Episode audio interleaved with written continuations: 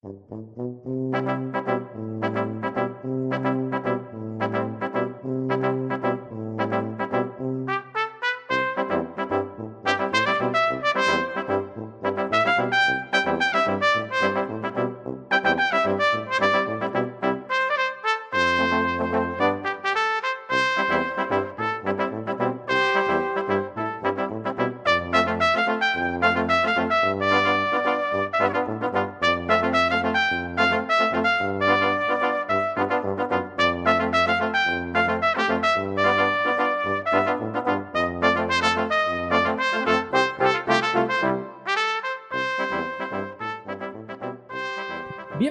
a Betis Histórico, un podcast sobre datos, estadística, historia y curiosidades del Real Betis Balompié. Este es el episodio 7 que tratará sobre la temporada que acaba de concluir, la 2019-2020. Hoy es 21 de julio de 2020, Cumpleaños de Joaquín. Bueno, y ha granizado aquí en Sevilla, ¿eh? que es raro en verano. Y para ello, para hablar de este tema, tengo a esta alineación junto a mí, aunque ya se han ido aquí colando para decir cositas. Por una parte tenemos a José Manuel Cano, Hola, ¿qué tal? Bienvenidos. Por otra parte tenemos a Pablo Domínguez Buenas tardes a todos nuestros escuchantes. y a Israel Caballero. Muy buena, béticos y béticas. Eh, falta Ale Puig, que ha tenido un pequeño percance, nada, nada serio, nada preocupante, pero somos los cuatro que estamos aquí. Falta el último, que es este que os habla, Juanjo Dorado. Antes que nada, os recordamos que podéis encontrar todos los episodios de Bet Histórico en la página web quillospodcast.com barra Bet Histórico y que podéis encontrarnos en las redes sociales Twitter, Facebook e Instagram con el mismo nombre, Bet Histórico. Ya suenan los instrumentos de Airbrush Quintet con este mítico Betis de Silvio. Ya estamos todos presentados, con lo cual comenzamos a hacer este repaso de la temporada 2019-2020. Betis y Real Valladolid arrancaron su participación en la Liga Santander 2019-2020 en el Benito Villamarín y ya al inicio, fíjense lo que ocurría, tarjeta roja para Joel Robles que debía abandonar el terreno de juego, tenía que forzar el cambio con Dani Martín que sustituía a Joaquín, en esta acción se hizo daño el Panda que debutaba con su nuevo equipo.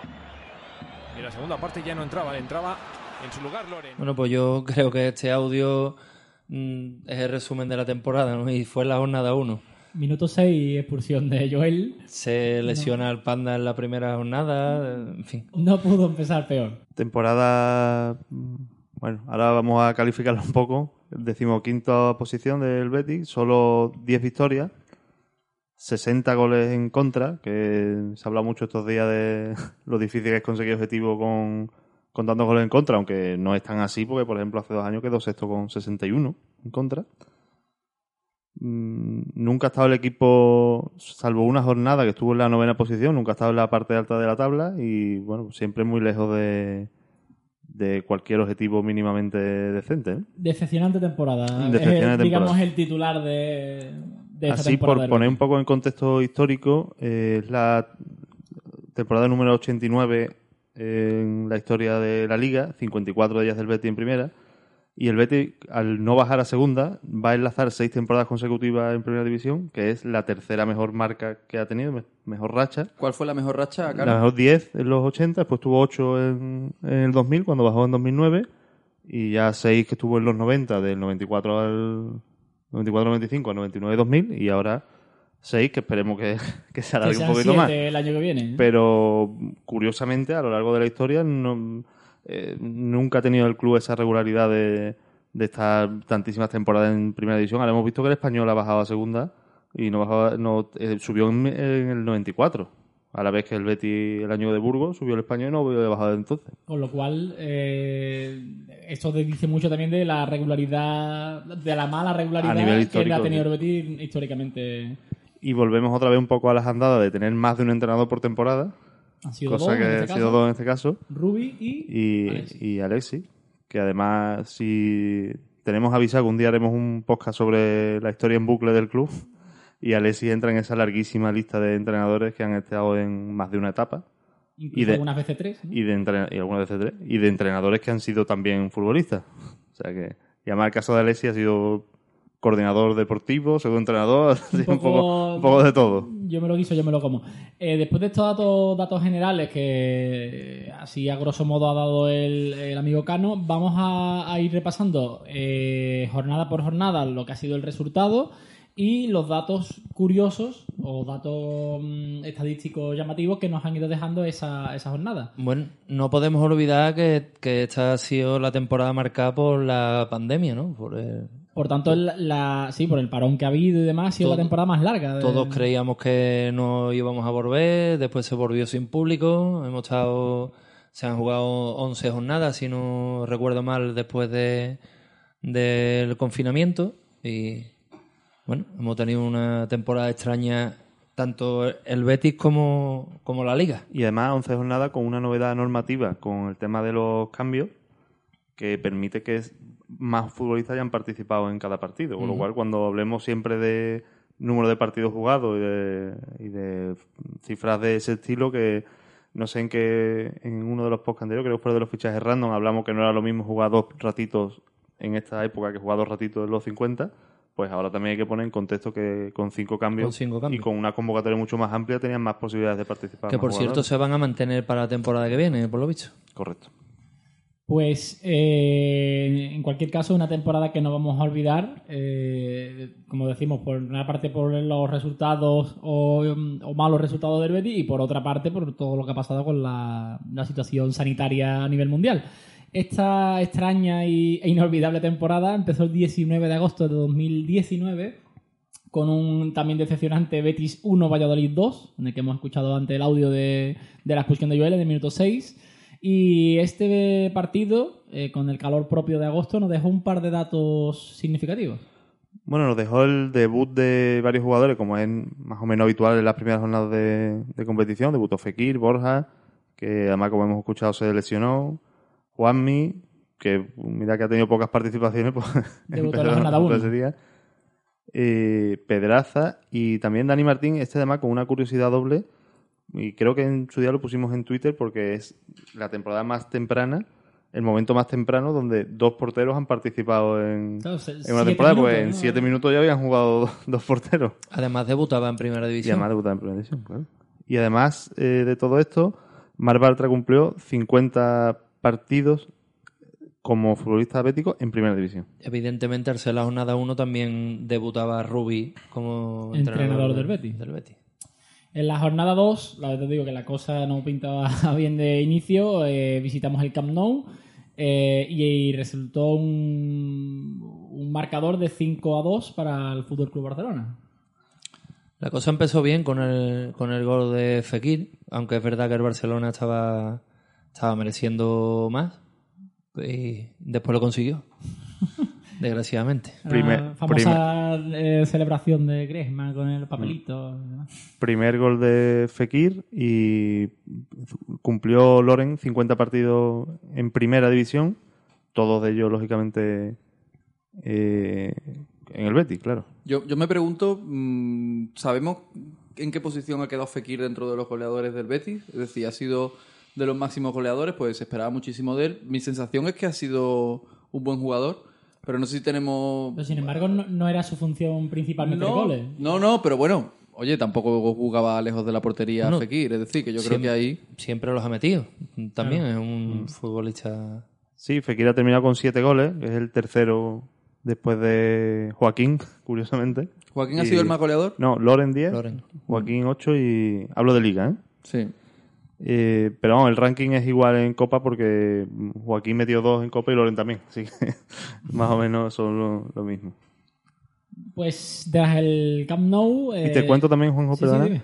que eh, al recibir el Betis esa goleada ese día, mm, un dato que a mí me gusta mucho tener en cuenta que es el promedio de goles, se ponía con 3,5 goles en contra por partido, que en la primera jornada está un poco distorsionado, pero lógicamente es el más alto en las tres últimas temporadas, desde que perdió en el Camp Nou 6-2 en el debut de Poyet, que lógicamente tenía 6 goles por partido porque fue el primero. Claro, que era un, es un promedio inasumible. Inasumible, hombre. Mm, Ya tenerlo en mitad de temporada es más, más complicado. más complicado. Jornada 1 sí. Pero así como dato- Se puede dar.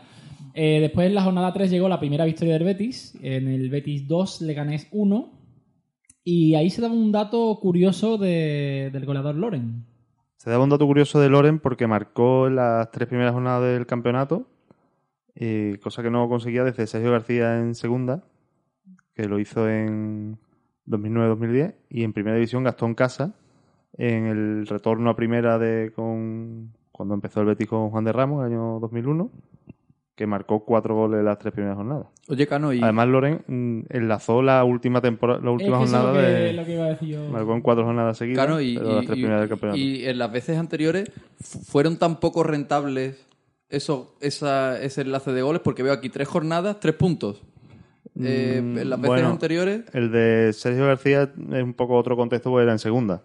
El Gastón Casas fueron dos victorias y una derrota. es decir, que Una sí de ellas al Madrid, además. más rentables aquellos tres goles consecutivos que los que, Nunca- que los que ha conseguido Loren. Nunca olvidaré aquella al Madrid que fue una victoria, creo recordar, la, ¿La de Gastón Casas? Sí, sí, 3-1. Me Que marcó acuerdo- Joaquín. Claro, me acuerdo perfectamente de que había un- muchas dudas de si el Madrid iba a tener ciertas bajas y demás. Y en unas declaraciones de Gastón Casa dijo: No, no, no, que vengan con todo. Así no tienen excusa después. y a mí me llamaron mucho la atención diciendo: Yo, vaya jardín que te está metiendo. Y al final ganó. Mira, eh, nunca se me va a olvidar aquellas declaraciones de- del bueno de Gastón.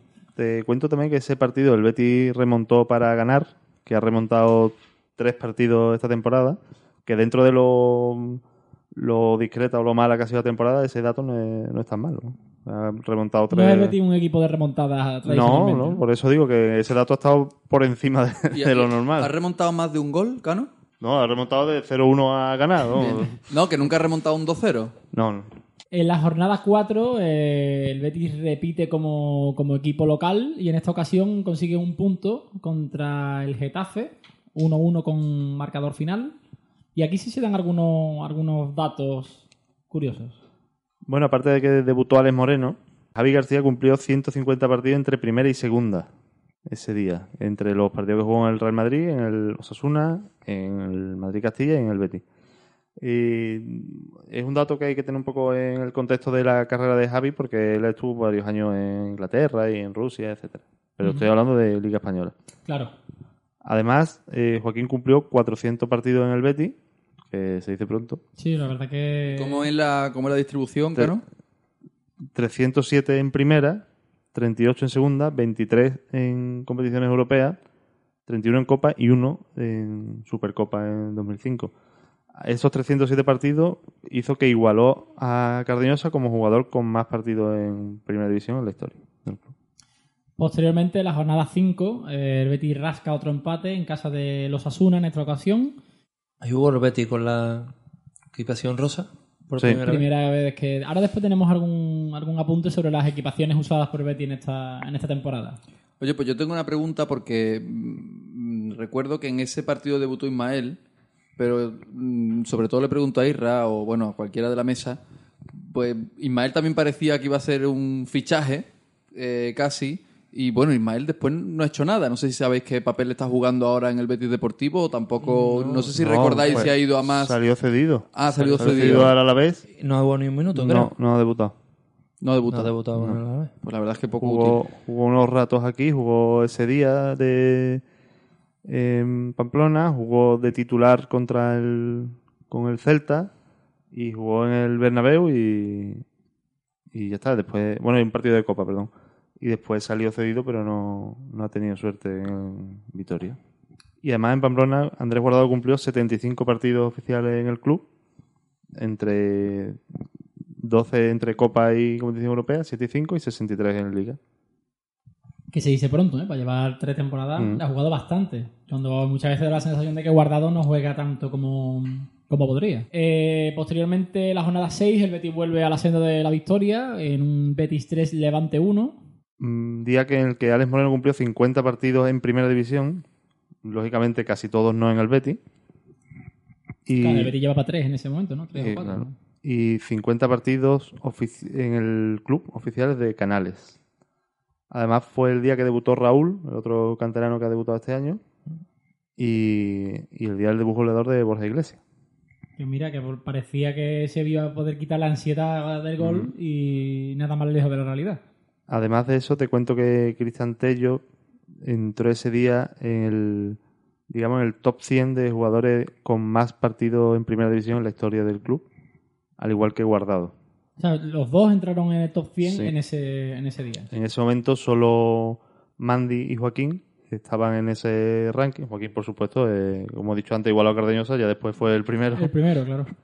Y después durante la temporada se ha incluido en ese ranking, por así decirlo, a Mar Bartra, que ahora mismo diríamos el 81, y Canales es el 101, pero empatado al 99. Así que Pero con que juegue un partido más ya... sí, bueno, realmente tiene 68 partidos igual que, que el 99. Claro.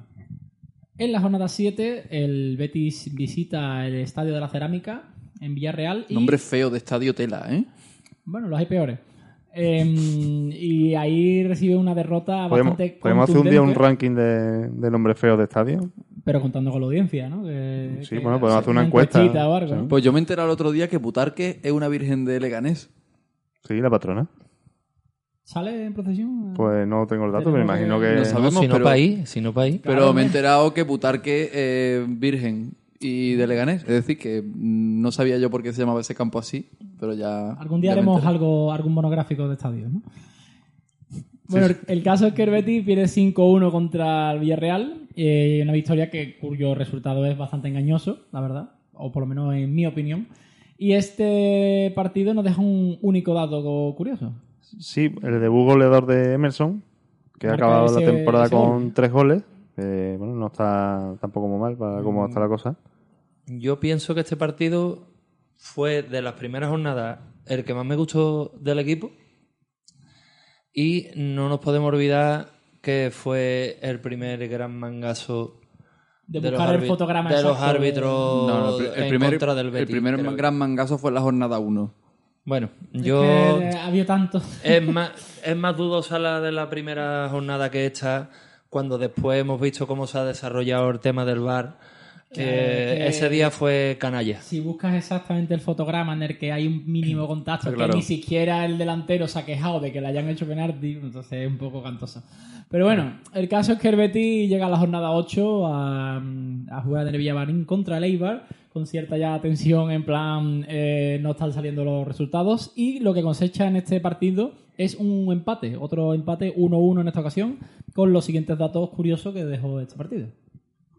Ahí cumplió Cristian Tello 125 partidos en primera, no en el Betis, sino en total, sumando los del Barcelona. Y Guardado cumplió 250 entre primera y segunda, porque recordemos que Guardado cuando bajó con el Deportivo se quedó en segunda. Y sumando también, lógicamente, los partidos de, de su etapa en el Valencia. Y además, Mandy cumplió 100 partidos en primera división, lógicamente todos ellos con el Betis, que es el único club donde ha estado en España. estaba en España, ¿no? Y Alex Moreno también, ¿no? Cumple 200 partidos. eh. Alex Moreno cumplió 200 entre primera y segunda. Antes hemos dicho los 50 que cumplió en primera, sumando toda su etapa en segunda en Mallorca y Elche y Rayo Vallecano. Suma los 200 en, Claro, digamos, era, en profesional. era su quinto partido en el Betis, pero bueno, como dato de, de los partidos que había jugado entre primera y segunda, es redondo ese, esa cifra de 200. Posteriormente, la jornada 9, el Betis visita a la Real Sociedad y cosecha otra derrota, en esta ocasión por 3 a 1. Día en que Javi García cumplió 50 partidos en primera división en el club. Y día en el que el Betis entró en descenso. Eh, Javi García que empezó participando mucho en la- al principio de la liga, de, de esta decepcionante liga, y prácticamente jugó hasta el siguiente partido que fue la jornada 10, en el cual el Betis pierde 1-0 en, en Granada. Te cuento antes una cosa, que he, he hablado antes del promedio de goles en contra, que como hemos hablado antes ha sido muy grande toda la temporada. En ese día, contra la Real Sociedad, se ponen 2,11. Desde entonces no ha sido tan 2,11, más de dos goles en contra por partido. eh, Y eh, está ya en una jornada 9, que no Ya, bueno, de- ya desde entonces sí bajó, pero es una de las cifras pues más alta de los últimos años, más o menos al nivel de, por ejemplo, de Poyet, cuando en la jornada 10 tenía 2 y, Y en la fue 9 destituido, ¿no? y en la 9 también tenía justo 2,11. Claro, es que en ese, más o menos por poner un poco en contexto un dato similar. con ese promedio te plantas en 80 goles en contra. Claro. Posteriormente, después de la derrota en Granada, eh, el Betis, eh, la jornada 11, ganas 2 a 1 al Celta de Vigo. En, en un partido que, que yo creo que es un partido clave para lo mal que le ha ido al Betis. porque se ganó, pero ese es el partido en el que había que haber- haber destituido a Rubi pasara lo que pasara. Claro. Yo creo que todos salimos de allí eh, diciendo, hemos ganado, pero hay que echar a este tío. Este fue el famoso día que se decía siempre de la cama, la cama, los Sí, futbolistas, no sí, sé qué, sí. y al final se abrazaron todos El gol que en- no se celebró en alguna en parte. alguna Sí. parte del estadio, que animan mucho. Sí. Sí. Eh, bueno, pues ahí queda. Hombre, sí es verdad que uno nunca quiere que el Betis pierda. No, yo no quería que perdiera, quería que destituyeran al entrenador. No, de que son hecho, cosas compatibles. de hecho, muchos béticos salimos diciendo mm, hoy hay que echarlo aunque se gane. Era, era una frase bastante escuchada en el estadio, en redes sociales, eh, pero bueno, el Betis decidió quedarse con él y bueno, Y curiosamente, justo después de este partido, es que Rubi ha tenido muchas vidas. Eh, Pero, pero todas malas, porque es que eh, haciendo el repaso es que no ganamos ni, ni Claro, de coña. pero, pero por ejemplo, después del Betis 2 Celta 1 en la jornada 11, llegamos a la jornada 12 al, al estadio, uno de los estadios complicados, aunque últimamente no se le ha dado tan mal al Betis como es el del Real Madrid. Y ahí que también se pensaba a lo mejor, bueno, pues si hace un esperpento en Madrid, a lo mejor eh, destituyen al entrenador. Y sin embargo, el Betis hace un partido bastante aseado y consigue un empate a cero. allí veníamos de ganar dos temporadas consecutivas. Sí, es verdad que hay que poner en contexto que la temporada última era la última jornada, Sí, sí, tal, tam- pero era hay que ganar. Era para el Madrid y era para el Betis también. Correcto. Sí, sí, no, que quiero decir que era un partido que... Que es que esto de las chanclas se está poniendo muy de moda y las chanclas son para todo el mundo, ¿no? Bueno, en este caso sí. O sea, menos lo que se están jugando en el, eh, el partido que gana el Betis en Madrid, además jugando muy bien al fútbol de nuevo, mm, lo gana contra un Madrid que no se está jugando nada, pero tampoco se estaba jugando nada al Betis.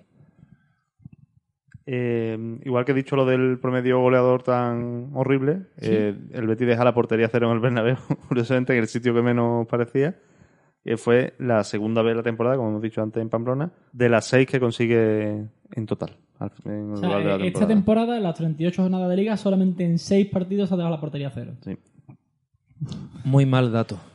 Y solo un equipo no le ha marcado ningún gol, que es el, en el cómputo de los dos partidos, que es el Osasuna. ¿Ha sido el Osasuna un equipo goleador? Pues, Hasta la lesión del Chimi, a Chimi Ávila. eh. Mm, no pues, sé. ha marcado 46 goles, más o menos a nivel del Media. metido 48. La media, digamos. igual que el Valencia, por ejemplo. Bien. Después de este empate en el Bernabéu, que siempre da cierta, cierto empuje y Que, su- cierta que supuso, perdona, el Sí. partido 200 de Barragán en primera división.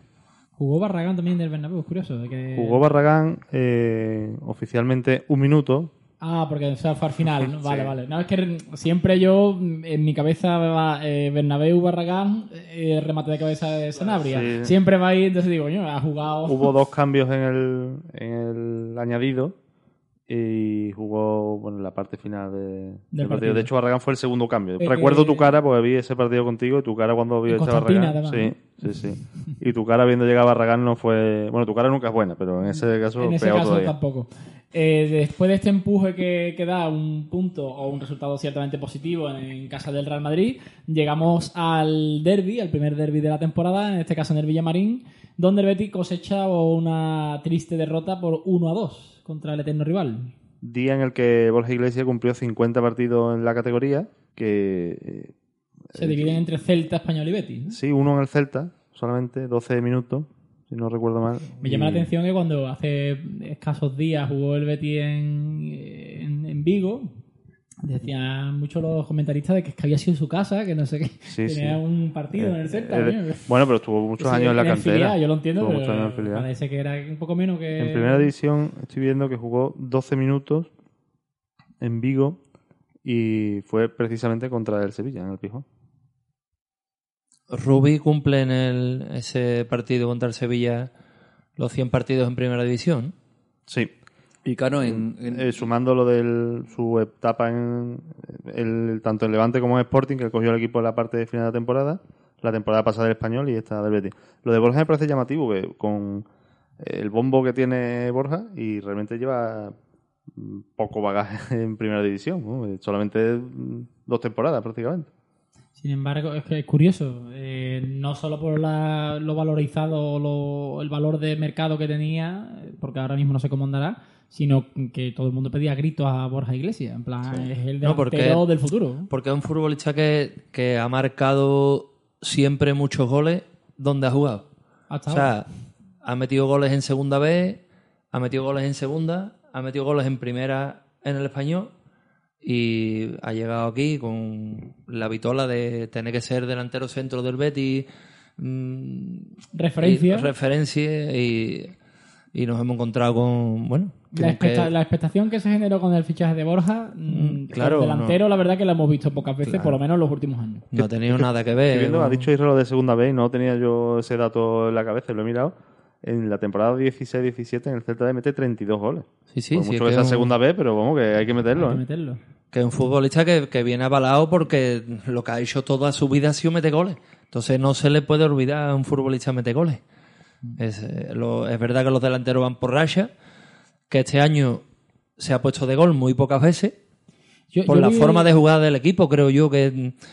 Pero a este futbolista no se le ha podido olvidar meter goles porque lo ha hecho toda su vida. Pero ya no es por la forma de jugar del equipo solo. Hace poco vi en, en revista Panenka un artículo que ponía de que no es que falle goles, es que, o sea, que no la tiene. Es que no la, Claro, no, las se pone de, tiene, no se pone de gol. Pero es que a Loren le ha pasado lo mismo. Lo que pasa es que sí es verdad que Loren ha marcado 11, ¿no? 10, 11 goles, ¿no? 10 y 2 de Eh, Copa. O sea, el- Loren, a pesar de no ponerse como no se pone Borja por la forma de jugar del Betis de este año o por lo que quiera que sea, eh, Loren sí ha estado. El que no ha estado Cano, en este debate. ¿tú, tú, tú sabes quién ha jugado más minutos? ¿Si Borja o, o Loren? Yo, este creo que este- yo creo que están parejos, ¿no? Si no... Sí, más o menos lo mismo, porque ha jugado Loren 2000 y algo, 2033 minutos y Borja un poquito menos de 2000. 36 partido uno y 35 el otro. Ya. Es que es- pero el 21 de titular cada uno, ha estado Claro, muy, muy El repartido. problema es que en gran parte mm, son un tipo de delantero que quizá dependan un poco de tener otros lados y, nun- y siempre ha sido el cambio uno por otro, prácticamente, tú- o casi siempre. Porque tú has dicho ahora mismo la, que lo- los partidos que han jugado hoy están muy, muy parejos. ¿sabes? Para que te haga una idea, Loren es el décimo que más ha jugado en Liga y Borja es el undécimo. Claro. Es que En, en cuanto a minutos me refiero. Después de esta eh, decepcionante derrota, como siempre es una derrota en un derby, llegamos a otro match ball para Ruby en el Betis, en este caso la jornada 14, Betis 2, Valencia 1, con gol de Canales espectacular por la escuadra en los últimos minutos del partido. Y esto nos deja también otro debut en primera división, en este caso. El debut de Edgar en primera, como bien has dicho, porque ya debutó con el primer equipo de la temporada anterior en Copa, pero ese día debutó un poco por, para mí por sorpresa, vamos, además no... Sí, no, no esperaba nada. Y además fue un- una agradable sorpresa. Sí. Bueno, Es- ahí- Ese día del Valencia yo tengo la sensación justo contraria de la que hemos dicho de, del Celta. Ese día creo que es de los mejores partidos que ha hecho el equipo Sí. esta temporada. Incluso Me- sin el gol de Canales mereció- no hubiera merecido que lo El, Be- el Betis mereció ganar ese partido antes. Antes del, del último Y minuto. para que tú veas los detalles que hay, el fútbol muchas veces mm, tiene es tan volátil que, es muy complicado de analizar. Eh, hace una jugada espectacular Fekir ese día, con empate uno que dan en el larguero, después de regatear tres o cuatro al borde del área. Y poco después tiene el Valencia otro tiro al larguero de, Sí. de Canguilí, creo que fue. Y justo después el gol, o sea que al final un partido que muy que igualado que se decide por que la balanza podía haber decantado para el otro lado y sin embargo es de los partidos más completos del Betis en esta temporada. Pero bueno, es que por eso amamos este deporte. Claro. Eh, después la jornada 15, eh, el Betis después de la derrota del derby cosecha una racha bastante positiva de resultados y en este caso eh, la jornada 15 eh, visita Mallorca y gana por 1 a 2. Único partido que gana el Betis fuera de casa en toda la temporada. Correcto. Casi no se puede. Así ¿Cierto? No se puede. es muy Así no se puede. Hay equipos que se han metido en UEFA sin Pero es que no se puede, fuera, es que así no se pero- puede. Pero eso nada más que le pasa a los tocados con la varita. Vamos, este- esta rachita de tres partidos es lo que ha salvado a Rubí hasta la jornada que la han destituido. Vamos. Bueno, pero seguí, por favor. Mm, sin entrar tampoco en, en valorar individualmente mucho, es quizás de los pocos partidos que ha ganado, entre comillas, el portero, porque ahí sí que hizo tuvo una actuación bastante destacada. Yo, Sí. Bueno, Joel lo que pasa es claro, en un año tan calamitoso siempre sale en la foto, o casi siempre defensa portero. Bueno, Pero como siempre sale en la foto y ese día lo salvó, pues también es justo Claro, que lo hay, digamos. hay varios partidos que, que sí, que ha tenido buenas actuaciones. Eh, en este caso del Mallorca, eh, ¿hay algún dato curioso, Cano? 50 partidos cumplió Fedal, el Betis, ¿En primera o oficiales. Copa también? ¿no? Sí. Europa. Sí, sí. Eh, dato un poco en contexto porque Fedal lleva tres temporadas, pero se perdió mucho. Por el tendón de, tendón. de Aquiles. Eh, llegamos a la jornada 16, donde es un partido que yo tengo muy buen recuerdo, pero también en la mitad del partido estuvimos bastante eh, preocupados, que fue el Betis 3, Athletic Club de Bilbao 2. Nos pusimos 3-0 con relativa A facilidad. los 20 minutos. Los 20 minutos con Hat-trick de Joaquín. de Partido Joaquín. histórico con el actriz de Joaquín. Eh, ya en su día en Twitter comentamos que no somos muy dados a tener hat-trick en este equipo. la verdad que no. ¿Cuándo fue el anterior, Cano? Bueno, pues nos tenemos que remontar a 2006, Joder. que, que hizo Dani un hat-trick en Zaragoza. Además, Es que no sirvió para Ha nada. ¿no? dicho, es verdad, ha dicho que no es un equipo muy dado a hat-trick, con lo cual no te tiene que sorprender que sea en 2006. Sí, hubo un año, por ejemplo, que Alfonso hizo dos, y además seguido, el 96-97, que marcó, no sé si lo acordáis, Madrid, Madrid y Rayo. Es que de Alfonso no hablo, tío. Cuando dices seguido es en la en jornada Sí, sí, seguido, seguido. Ah, qué curioso. Y 75 partidos oficiales de Loren, Morón, y de Bartra en ese partido. Coincidían los dos en esa efeméride, por decirlo así. Joaquín entiendo también que, bueno, te iba a decir, eres el hat-trick más... ¿Eres el jugador que ha hecho un hat-trick en el Betis con mayor edad? Supongo que Sí, Sin- seguro. Sin lugar a dudas, ¿no? No, es que ni lo miro. Está casi seguro, ¿no? Vale, en la jornada 17 se rompe esta racha de tres victorias consecutivas eh, con un empate también bastante agridulce contra el Español allí en, en Barcelona, donde Bartra tiene el dato curioso del partido. Bartra tiene el dato curioso porque, si recordáis, marcó el, el segundo gol, el empate, y es el gol 72.000 de la historia de la liga. Eh, no De del la Betis, primera división. Sí, sí, sí, claro. global. Ojalá llevara al Betis 72.000 goles. Sí. ¿Ha sido Es- el único gol de Bartra? Perdona, Cano. En No, este, en no, este no, año. ha marcado tres. Pues Ah. marcó después también al Atlético de Madrid y, a- y al Español recientemente. Que No, que además- como siempre decimos que sale en la foto en Además, contra. En el español. Sí, ha salido muchas fotos en contra también, pero el no. español marcó en la ida y en la vuelta, que es un dato bastante Sí. curioso.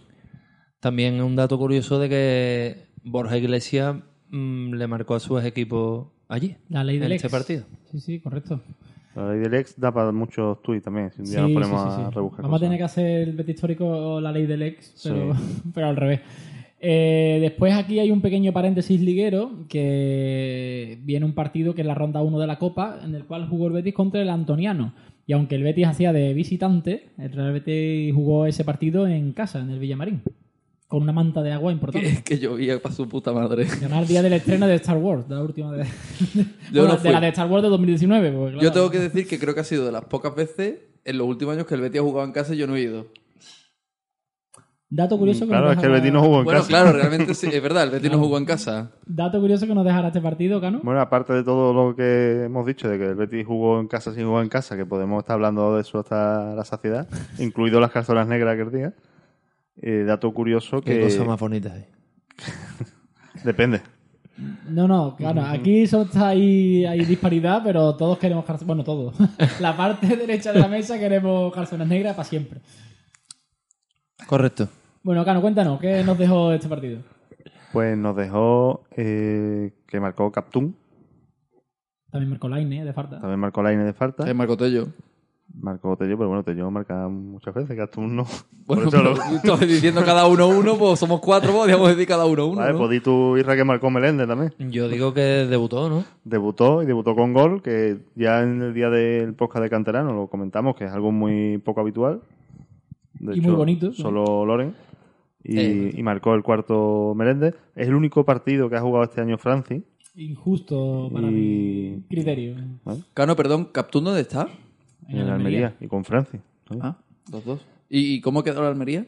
Cuarto, creo, ¿no? Pues Tercero, tiene que jugar el playoff de esta extraña segunda división que no sabemos ¿Contra, cuándo ni cómo va a contra el terminar. Fuenlabrada? No, no se sabe, a ver qué hace. Bien. Estamos en grabando principio- esto el 21 de julio. En principio tiene que jugar contra el Girona Bueno, entonces seguro ya, se ¿no? sabe. Ayer fue la, la última jornada de segunda Con división. positivos de coronavirus y tal. Eh. Es curioso esto de esta distopía que generan los podcasts porque mucha gente cuando escuche esto ya habrán pasado Claro. dos Claro. o tres semanas y entonces ya sabrán bien, lo que pasa. está bien ponerlo en contexto de... Correcto. Un- tengo una, una duda que no sé si Cano me la puede resolver. Eh, es el debut de, Me- de Melende con gol. No vuelve a jugar, ¿no? No, no, no. No ha vuelto a jugar ni un minuto más. No ha sido un año muy de, de datos canteranos. este. Hombre, no estaba la cosa para eso, ¿eh? No, ha habido varias varias veces que ha- han tenido convocatoria, algunos porteros. Yo en eso. Pues, en Dani eso- Martín que ha tenido problemas, pues tanto Sí. Rebollo como. Rebollo estuvo convocado, por ejemplo, en el Camp Nou, después el otro portero, Carlos Marín también. En las últimas jornadas ha ido alguna vez David Ramos, en Valladolid hubo algunos también, pero no. Sí, en Valladolid es que no había más, más fuerza. Fueron juveniles. Sí. Yo, por ejemplo, si te digo, que te he dicho que discrepo en este caso, eh, más concretamente todavía en las últimas jornadas de liga donde ha sido soporífero, porque mm, eh, ya estaba salvado y ha sido unos partidos de zozobra absoluta, mm, hay que darle... Para poner acá a, a Leñá, que ahora hablaremos de él, Uf. Que sabes de sobra que no va a seguir el año que viene, ponga a cualquiera de la cantera, pero a cualquiera al que pase por ahí, lo coge por el cuello y lo pone en el centro del campo y a lo mejor da un pase a los de verde. O sea, ya, en fin. Bueno, tras esta tras este paréntesis copero, el Betis eh, recibe al Atlético Madrid la jornada 18 eh, en el partido que nos dieron los escuditos del Betis para recibir al equipo. Y, A mí no me dieron. A ti no te lo dieron porque, bueno, ¿Por qué, Pablo? No sé. ¿Tienes una queja al respecto? Porque Sí. no eres come gambas. Que no me dieron. no, no llegaste a tu, a tu sitio en condiciones. Yo ¿o qué qué? sé, tío, no me dieron. Vaya. Pues eh, este partido en plena vorágine navideña, el Betis lo pierde 1 a 2 frente al Atlético de Madrid. Día en que Fedal cumple 100 partidos en primera división, no en este caso concreto solo en el club, sino en toda su carrera. Recordemos que Fedal en la Liga Española ya estuvo en el Levante y en el Alavés. Por cierto, la gente le recuerda, lo recuerda más al, al Fedal del Alavés y jugó un partido más en el Levante que en el, que en el Alavés. Hombre, por pero ejemplo. lo recordarán porque vino del Alavés, ¿no? Sí, pero Hombre, porque Que- también llegó a la final de Copa. ¿O final fue? ¿A Sí, semifi- sí. Sí, a la final de Copa. Partido que el Betis pierde 1-2 con gol de Bartra, que ha preguntado ante Pablo si había marcado más veces. Pues Sí, por lo que contra el. Atlético, sí, bueno, pues ahí está, ¿no? Los averajes son importantes. Tras este partido, el Betis se planta en el parón navideño, en una posición liguera un tanto incómoda. Y en la jornada 19, ya el 5 de, de enero, con las cabragatas en la calle y estas cosas, de los Reyes Magos, visita Vitoria y consigue otro empate, en esta ocasión por 1-1, frente al Alavés. El día que debuta Aleñá, Bacalá. Cuando llegó parecía que iba a ser un fichaje de invierno bastante interesante, pero el rendimiento no ha sido el adecuado. y partido 50 de Canales en, en Liga con el club. Y 75 de Guardado.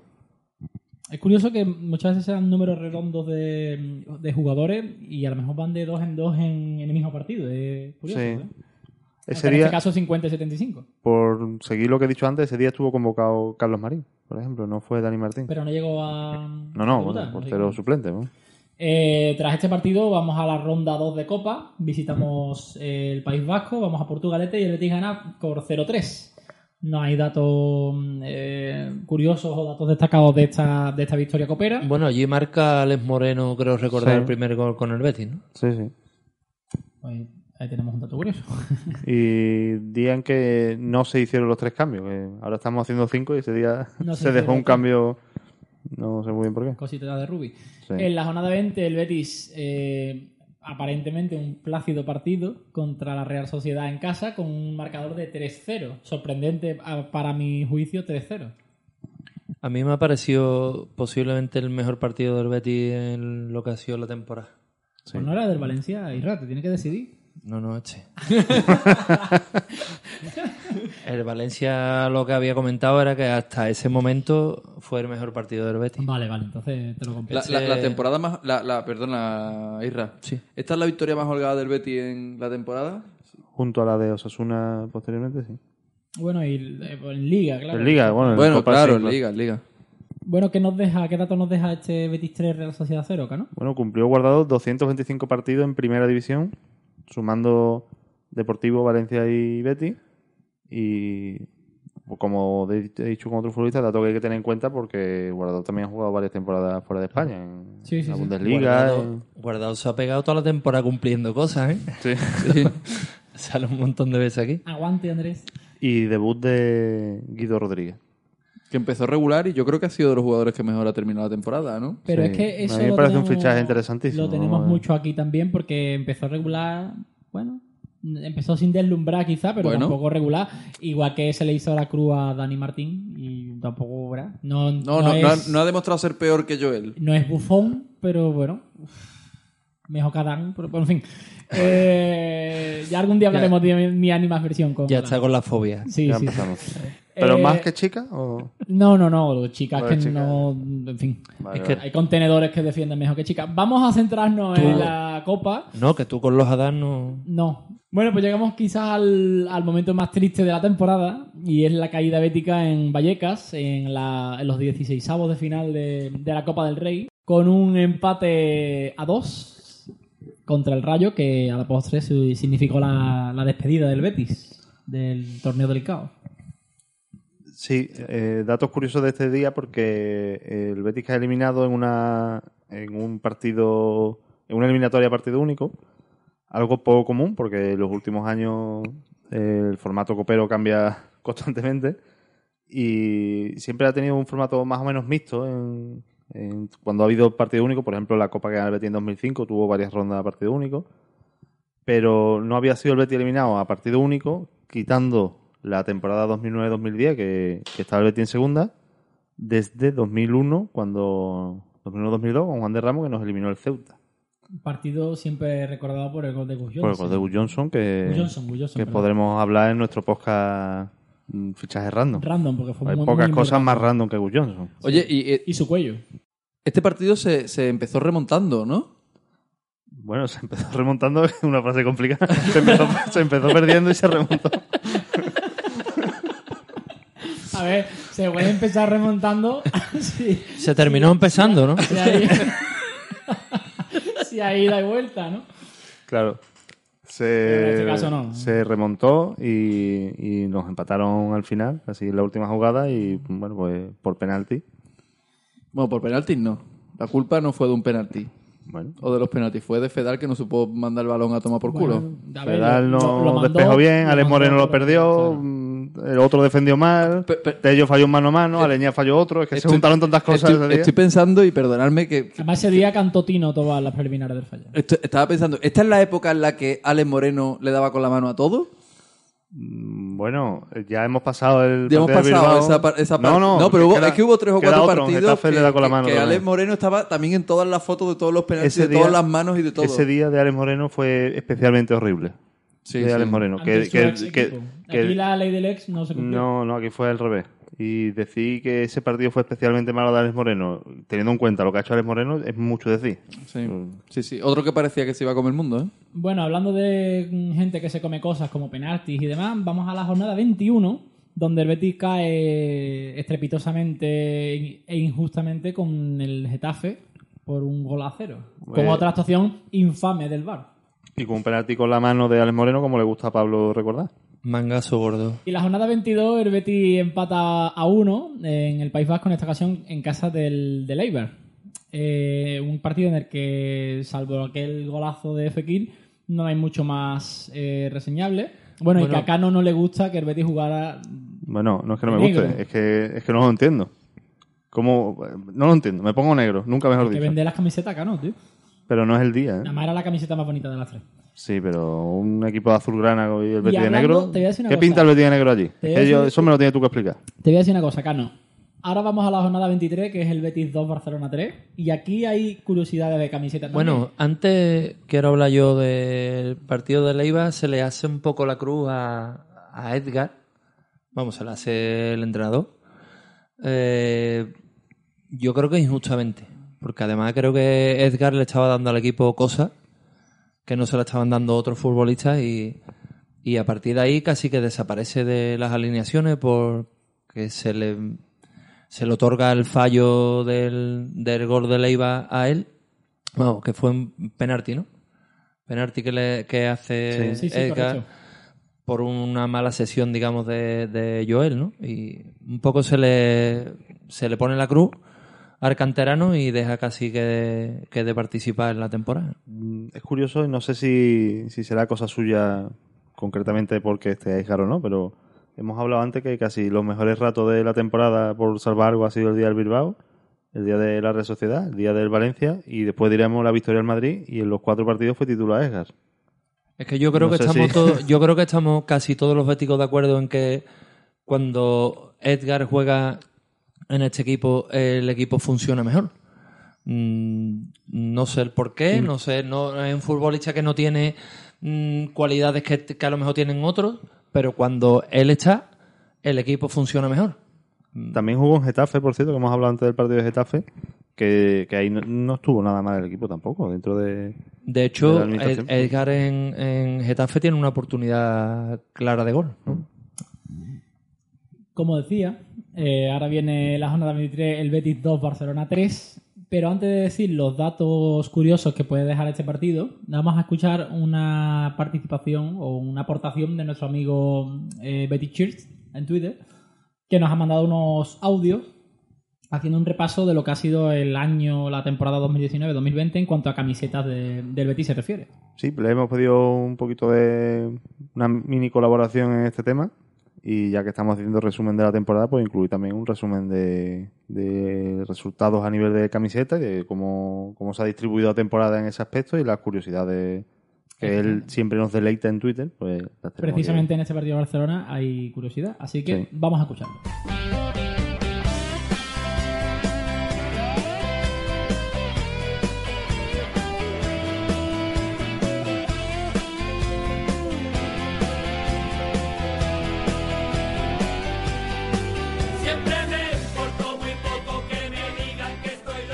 Bueno compañeros, pues encantado de estar aquí, aunque sea de forma telemática y no poder estar junto a vosotros grabando el podcast, pero es un placer volver a Betis Histórico, volver a rodearme de tan buenos béticos y echar un ratito de Betis que siempre es algo agradable, aunque sea las circunstancias futbolísticas en las que estamos. Como bien estáis comentando, pues bueno, la temporada no ha sido ningún ni- no ha sido para lanzar cohete, no ha sido ningún éxito, ha sido un auténtico fracaso. Pero vamos a comentar un poco lo que han sido las equipaciones, las camisetas y vamos a desglosar partidos, vamos a comentar alguna curiosidad interesante, etcétera, etcétera, etcétera. Espero que os guste esta mini sección. Vamos a empezar repasando las camisetas que ha utilizado el Betis esta temporada. El Betis ha usado cinco camisetas esta temporada, cinco camisetas diferentes, cinco elásticas. ¿A qué se debe esto? Bueno, como todo el mundo sabe, la grandísima mayoría de los clubes importantes hoy día tienen tres equipaciones, primera, segunda y tercera. La primera este verde y blanca, como no podía ser menos. La segunda, debido a que la liga obliga a que se tenga el 5% como máximo del color de la primera equipación, es decir, el Betis de verde y blanco, la primera, pues la segunda solo puede tener el 5% de verde y de blanco. Por tanto, este año era, el color elegido fue el negro, una camiseta sobria, sencilla, pero muy elegante, que le sentaba muy bien a mi modo de ver tanto el sponsor como el dorsal, la, completamente, la completaba de forma perfecta en el mismo tono de verde fosforito. La tercera, la camiseta rosa, no es el diseño más bonito que ha hecho Capa en los últimos tiempos, pero bueno. Y por contrato el Betis mm, con la marca italiana tiene que durante un partido al año se haga una camiseta especial. El año pasado, si lo recordáis, fue la camiseta del reciclaje y este año se decidió homenajear la camiseta Combat. que era la Combat? La Combat fue una revolución en los tejidos de las camisetas fue mm, y nos trajo lo que es la camiseta, mm, la elástica moderna del fútbol y fue creada por Capa. Capa, como empresa, decidió homenajear eh, estos, 20, a- este- estos 20 años, los 20 años de este logro, y se hizo un modelo especial que se usó el día de Barcelona. Era la camiseta verde lisa completa y solo se usó ese día. El año que viene seguramente se usen tres camisetas más alguna eh, especial por algún tipo de homenaje. Se ha dado la circunstancia que debido a la excepcionalidad de la pandemia, el club, a mi modo de ver, para generar interacciones en redes sociales, porque es algo que genera muchas interacciones, pidió que se, mm, que se mandase el diseño, finalmente se decidió fabricar uno de esos diseños, se votó por, eh, se votó por Twitter cuál es el que quería de los cuatro que propuso el club. Y afortunadamente a mi modo de ver salió el, el- mejor. Y mm, a todo hay que decirlo, me alegro de que se usase fuese fuera de casa. Porque al igual que me pareció vergonzoso vestir contra el Barcelona en tu campo con una camiseta verde cuando siempre en casa tenemos que vestir con la primera equipación pues me parece un acierto total que se haya vestido con esa segunda con esa quinta camiseta a modo de segunda equipación eh, en Vigo. Esas han sido las cinco camisetas y ahora vamos a repasar un poco lo que han sido las estadísticas. El Betis entre Liga y Copa ha jugado 41 partidos, 38 de Primera División y 3 del Torneo del CAO. Bien, de esos 41 partidos se han jugado 27 partidos con la primera, 8 partidos con la segunda, 4 partidos con la tercera y uno con la cuarta y otro con la quinta. La primera equipación se ha llevado en 11 victorias, 5 empates y 11 derrotas. Este año había también la particularidad de que volvía las calzonas negras que tanto le gustan a mucha gente, entre los cuales me incluyo, siempre y cuando se usen en Bernabéu, se usen en el Sánchez Pizjuán, pero no se usen en nuestro campo. Este año sí se ha usado en nuestro campo correctamente, digamos, porque lo usamos ante el Antoniano, pero ejerciendo el Betis de visitante. Y como ya digo, se ha usado la equipación verde blanca, la camiseta verde blanca, perdón, con las calzonas negras en tres ocasiones. El empate en el Bernabéu, la victoria en nuestro campo ante el Antoniano en Copa del Rey y la derrota en el derby en el centro comercial. La segunda equipación, la negra, se ha usado en ocho ocasiones, cuatro empates, cuatro derrotas. Nunca se ha ganado con ella en partido oficial. Todos estos datos son partidos oficiales. Se une a una lista que es un poco extensa de camisetas con las que el Betis nunca ha ganado. Hay un hilo en Twitter, en mi Twitter, Betis Shears, mm, que recientemente lo rescaté por si alguno quiere pasarse a verlo y si no, he visto aquí a los amigos de Betis Histórico a que, en un programa especial de camisetas tratemos este tema. Mm, por resaltar, pues bueno, la camiseta, yo creo que por desgracia mm, vamos a recordar la noche de Vallecas con ella y pocas alegrías, o, o mejor dicho, ninguna alegría, a pesar de que, como dije antes, era una elástica bastante bonita. La tercera equipación, la rosa, se ha usado en cuatro ocasiones. En estas cuatro ocasiones ha sido un partido de copa y tres de liga. En el campeonato doméstico no conoció la victoria, fueron dos empates y una derrota. Sin embargo, sí la conoció en la única vez que se usó en el torneo del CAO, en la eliminatoria ante el Portugalete, con aquel 0-3 en el País Vasco. Se da una circunstancia curiosísima y es que el Betis ha jugado cinco partidos en la historia con un parche distintivo de la competición de la Copa del Rey. El primero fue la final de 2005, donde en la manga izquierda había un pequeño anagrama que ponía final de Copa 2005. El segundo fue el año pasado en las semifinales ante el Valencia solo en el partido de vuelta. Y el, tercero, cuarto, quinto han sido este año, que, que ya todos se han unificado y se lleva todos los equipos llevan el parche de la competición. Y se ha usado la primera en el primer partido, la tercera en el segundo y la segunda en el tercero. Con esto que quiero decir que los, las cinco veces que el Betis ha llevado un parche distintivo de la Copa del Rey, en las cinco ocasiones ha utilizado camisetas distintas. Cosa que a este nivel mm, creo que no tiene ningún equipo. Solo una curiosidad, pero es bastante extraño.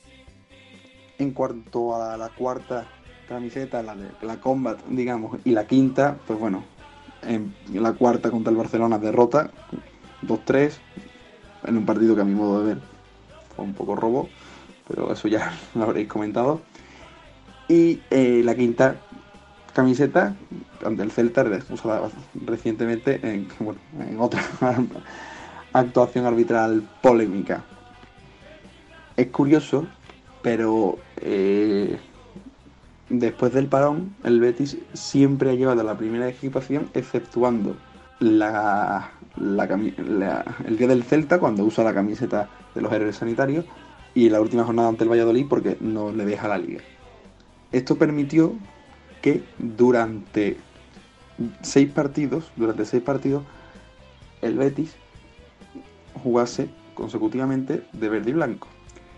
Va a parecer una cosa muy normal, va a parecer una cosa, fin, que se da todos los años. Pero una racha así no se daba desde la temporada 2012-2013. O sea, hace siete años que el Betis no jugaba seis partidos seguidos con una camiseta verde y blanca. Siempre hablando de partidos oficiales. Para terminar, un dato de estos que nos gustan mucho a los coleccionistas, a los que somos muy fatigas, es, han llegado a existir este año un total de 18 camisetas distintas. Voy a explicar lo siguiente. Para un coleccionista, si un modelo, aunque sea el mismo modelo, digamos, la camiseta verde y blanca de este se le cambia el parche, se le cambia la publicidad, se le cambia mm, si tiene publicidad atrás, si no tiene, bueno, pues cada, cada versión, digamos, pues es una versión distinta. Pues hay, ha habido 17 versiones diferentes. De la primera equipación ha habido hasta 11 versiones, si contamos la pretemporada.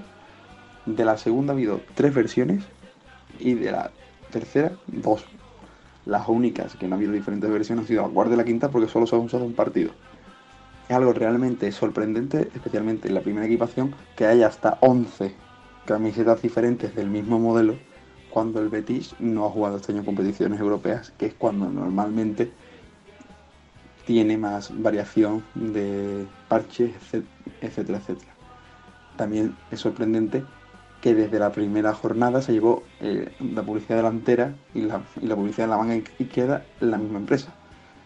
Las diferentes versiones de esta publicidad es la que provoca que haya tanto número de versiones, valga la redundancia, en la equipación de titulares de este año.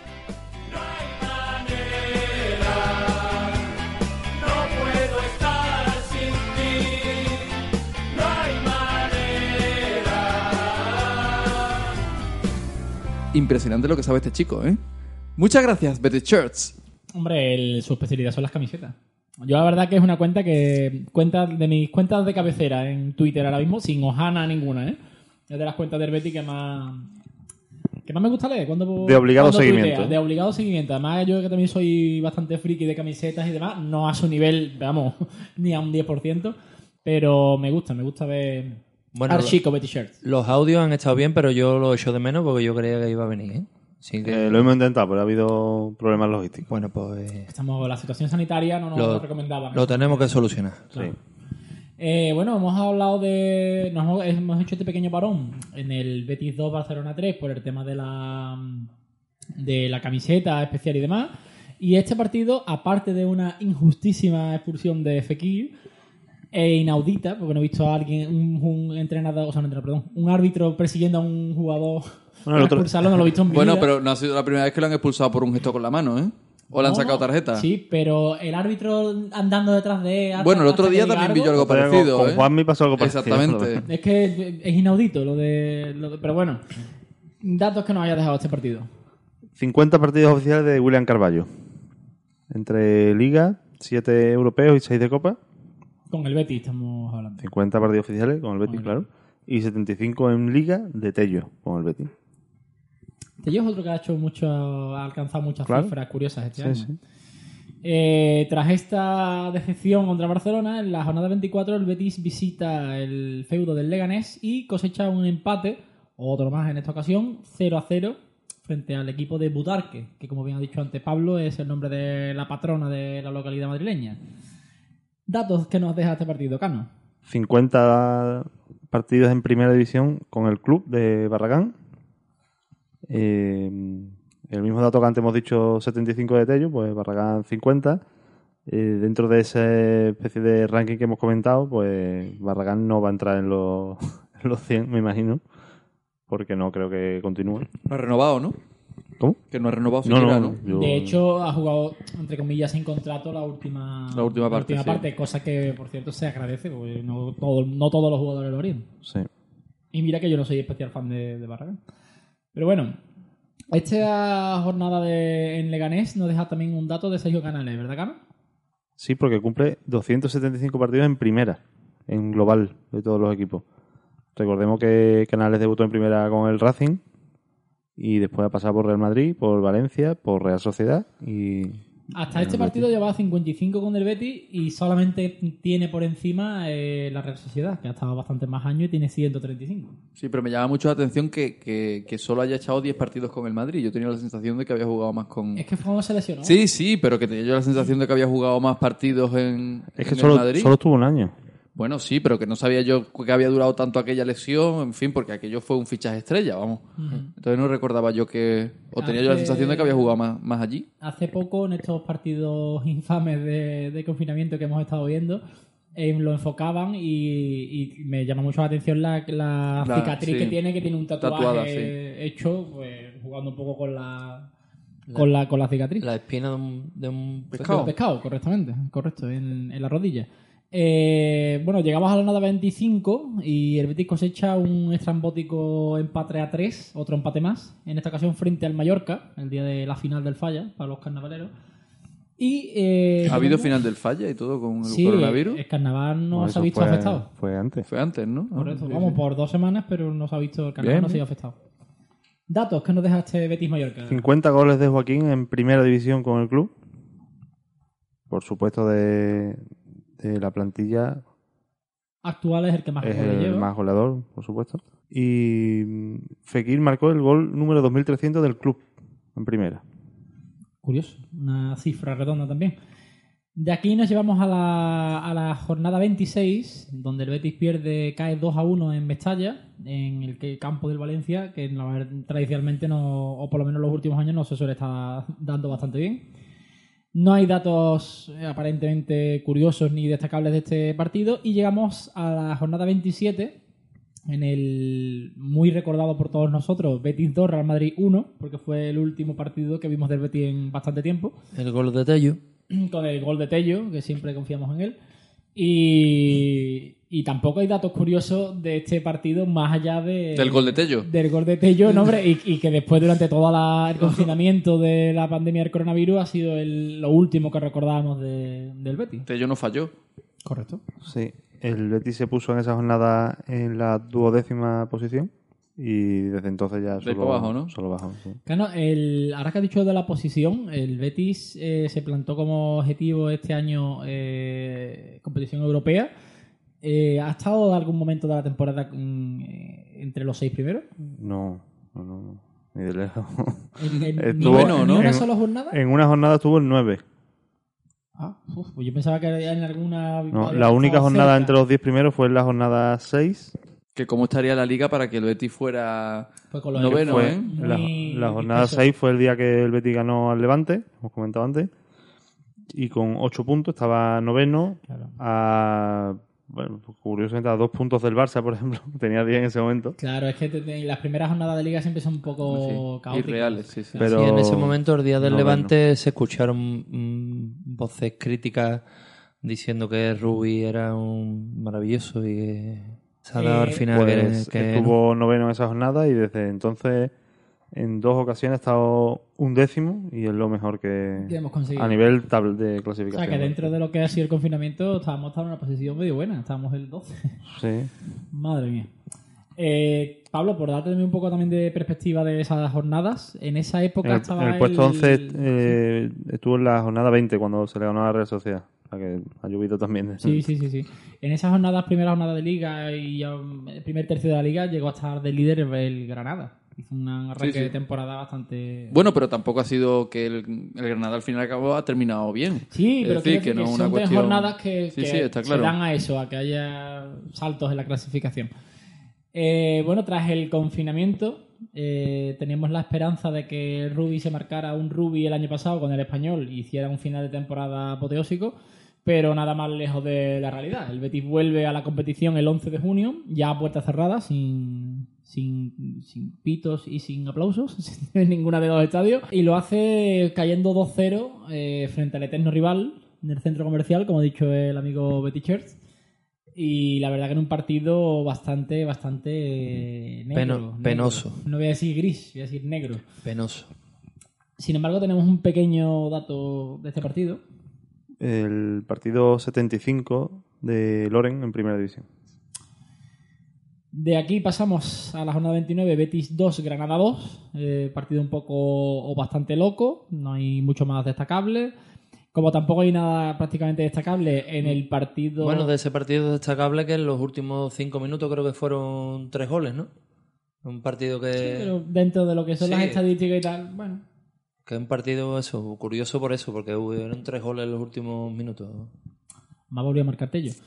Eh, la jornada 30, Athletic Club de Bilbao No- 1. no has dicho, perdona? Betis 0. Sí, Que lo hemos comentado antes, pero bueno, el partido de Sevilla fue el primero que hubo cinco cambios. es verdad. Claro. Es verdad, es verdad, es curioso. Eh, y se hicieron los cinco cambios. Sí, sí. Eh, como decía, la jornada 30, Athletic Club de Bilbao 1, Betis 0.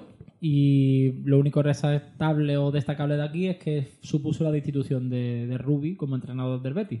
Sí, y te cuento, tanto en Bilbao como en estos partidos anteriores que hemos hablado antes de que eh, en esta parte final de la temporada, con las convocatorias más amplias, sí ha habido varios canteranos en el equipo, pero no ha llegado a jugar. Por ejemplo, en Bilbao estuvo Rodri y David Ramos, y con el Granada también estuvo Baena y Raúl y David Ramos, pero después no han llegado a, a participar. Cano, una pregunta. Eh, ahora que terminamos la etapa Rubí, ¿qué porcentaje de victorias ha tenido Rubí en, en el Betis?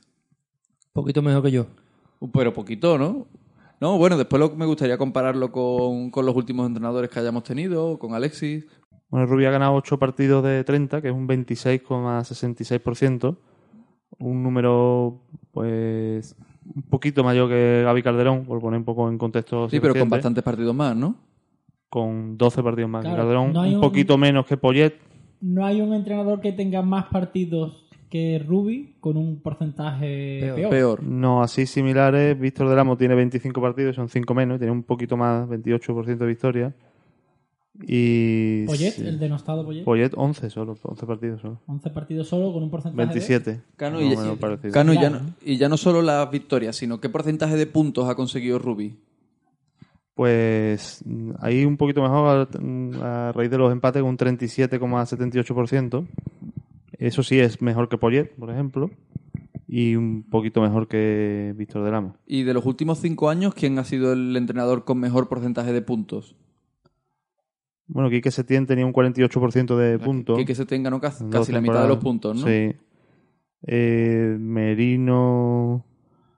Pasa que Merino Sí, bueno, muy pocos partidos tuvo también. 19 partidos, 43% de puntos. ¿no? Sobre todo Tuvo estamos hablando de Merino en primera. Merino en primera. jugó mucho en segunda también. Claro. Bueno, Bueno, mucho, ¿verdad? cuatro partidos. Tuvo Pero cuat- fueron cuatro partidos que eran Cuatro casi todas victorias. claro. No, todos. cuatro todos. victorias en Todos, segunda. entonces, Las cuatro. Claro. Hablo y- solo en primera. ¿Y Mel? ¿Y Mel en primera? Pepe Mel en primera ganó un, un 32% de los partidos y un 40% de los puntos. Pero Pepe Mel, insisto, esto es solo primera división. Sí, sí. Ha estado dos veces en segunda. que el- que el- y además incluye la parte de 2013-14 que fue tan mal. Que el mejor entrenador, sin duda, con diferencia, en los últimos años ha sido Hombre, a, Quique nivel, Setién. a nivel de puntos, sí, claro. Hombre, a nivel de puntos, claro. A nivel de, bueno, y a nivel no de, no, de no puntos, Sí, ¿no? ya más atrás te tienes que ir a Serra Ferrer, que ganó en, en las dos etapas, sumado un 51% de los puntos. Un 3% más de puntos. Que ese sí serían los últimos, las últimas décadas, quizás el Sí, claro, pero Serra, insisto que suma dos etapas, no solo Claro. la, No la solo última. Pues Hombre, la que- última temporada fue muy mala, pero las tres primeras sí estuvo bastante bien. Vamos, está claro que estamos hablando, bajo mi punto de vista, con 42 años que tengo, los dos mejores entrenadores que he visto en el Betis, sin duda. Uno mm, tuvo primera, la suerte, sí. En primera, tuvo la suerte de, vamos, la suerte, o tuvimos la suerte de disfrutarlo mm, tocando plata, como se dice ahora, y jugando finales y yendo a la Champions. Y bueno, con- De todas formas, todos estos datos siempre hay que ponerlo un poco en su contexto y su situación. Porque, por ejemplo, Víctor Fernández tiene un 46% de puntos. sí. Y la sensación tampoco fue tan buena de, de las dos temporadas. No, de sí, por eso hablo de efectividad, ¿no? ya no de estilo de juego, ni Eh. de forma en la que se jugó, no sino de pura efectividad de Paco, puntos Cha- conseguidos. Paco Chaparro ganó un 43% de los puntos. Bastante más que, que esta temporada. Que esta temporada. Y sin embargo fue destituido en la última, ¿no? Bueno, es que claro, como entrenadores que sumen Bueno, varias porque- temporadas, pero, pues un poco claro, es complicado. que, es que con por- varias temporadas mm, tú- te, te destituyen por los últimos partidos. Claro, por Entonces eso- puede que los últimos cinco partidos sea un 0% de puntos. Por eso hay que ponerlo muy en contexto, porque si no, casi tienes que compararlo quizás con entrenadores que hayan tenido solo una temporada. Por ejemplo, Luis Aragonés, que tiene 50% de puntos. En la única temporada que. Bueno, una temporada y un partido anterior. O Clemente, un 47% de puntos. Sí, sí. Ganó el 41% de los partidos que jugó, que, disputó- que entrenó Javier Clemente en el Betis. Sí. O después el dato random absoluto de Hassi Belli, que ganó el 66%, pero tuvo solo tres partidos. Claro. que- Todo- No, hombre, todo- yo creo que hay que tener por lo menos un cuarto de liga disputada para casi Claro, que por eso todo digo que, que el dato siempre. entre. Me ha hecho gracia el comentario de Pablo que ha dicho, bueno, es que te destituyen los últimos cinco partidos, normalmente son ese malos. En el caso de Rubi, de los últimos 10 partidos, solo ganó el del Madrid. o sea que fue, es bastante más de cinco partidos en este, en este caso. Es que yo pienso que uno de los uno de los problemas que ha tenido este equipo este año es que no se haya destituido al técnico muchísimo antes. En el Celta. muchísimo en el Celta antes. de ida. Es que lo hablamos antes, o sea, es algo que estábamos viendo todos, menos Sí. los que mandan, que tenían que haber dicho hasta aquí hemos llegado. Pero bueno, se le ha dado confianza y es que no ha mejorado nada en ningún momento. No. No, no se le ha visto al equipo decir, mm, oye, pues es que puede ser. Y cuando conseguí alguna mm, cosa guay, como poner a, a Edgar y demás, y de- después deshacía lo que había hecho. Claro, y, y pone defensa de tres y la quita. sí, y, o sido- sea, cuando conseguía cosas mm, positivas, de momento sin saber por- muy bien por qué, la- las deshacía. Sin pena ni gloria, como se suele decir. Después de esta derrota y de esta destitución, eh, estamos hablando de la jornada 30 con el Athletic Club de Bilbao, eh, llegamos a la jornada 31 donde el Betis virtualmente, que no matemáticamente, consigue la salvación con un 1-0 al español. Eh, como hemos hablado antes de... Bueno, bueno, eso. Había que disputarlo eso todavía, ¿eh? Hombre, claro, pues yo he dicho virtualmente y no matemáticamente. Eh, aquí habría que, que comentar que Alexis toma las riendas del, del banquillo con un cuerpo técnico con nombres mm, bastante conocidos y con buen recuerdo para el beticismo, como Merino, como Tony Dobla. eh, no sé si me deja alguien más. Vuelve Marcos Álvarez a- como preparador físico, que con Rubí estaba un poco de lado, porque él traía su propio preparador físico.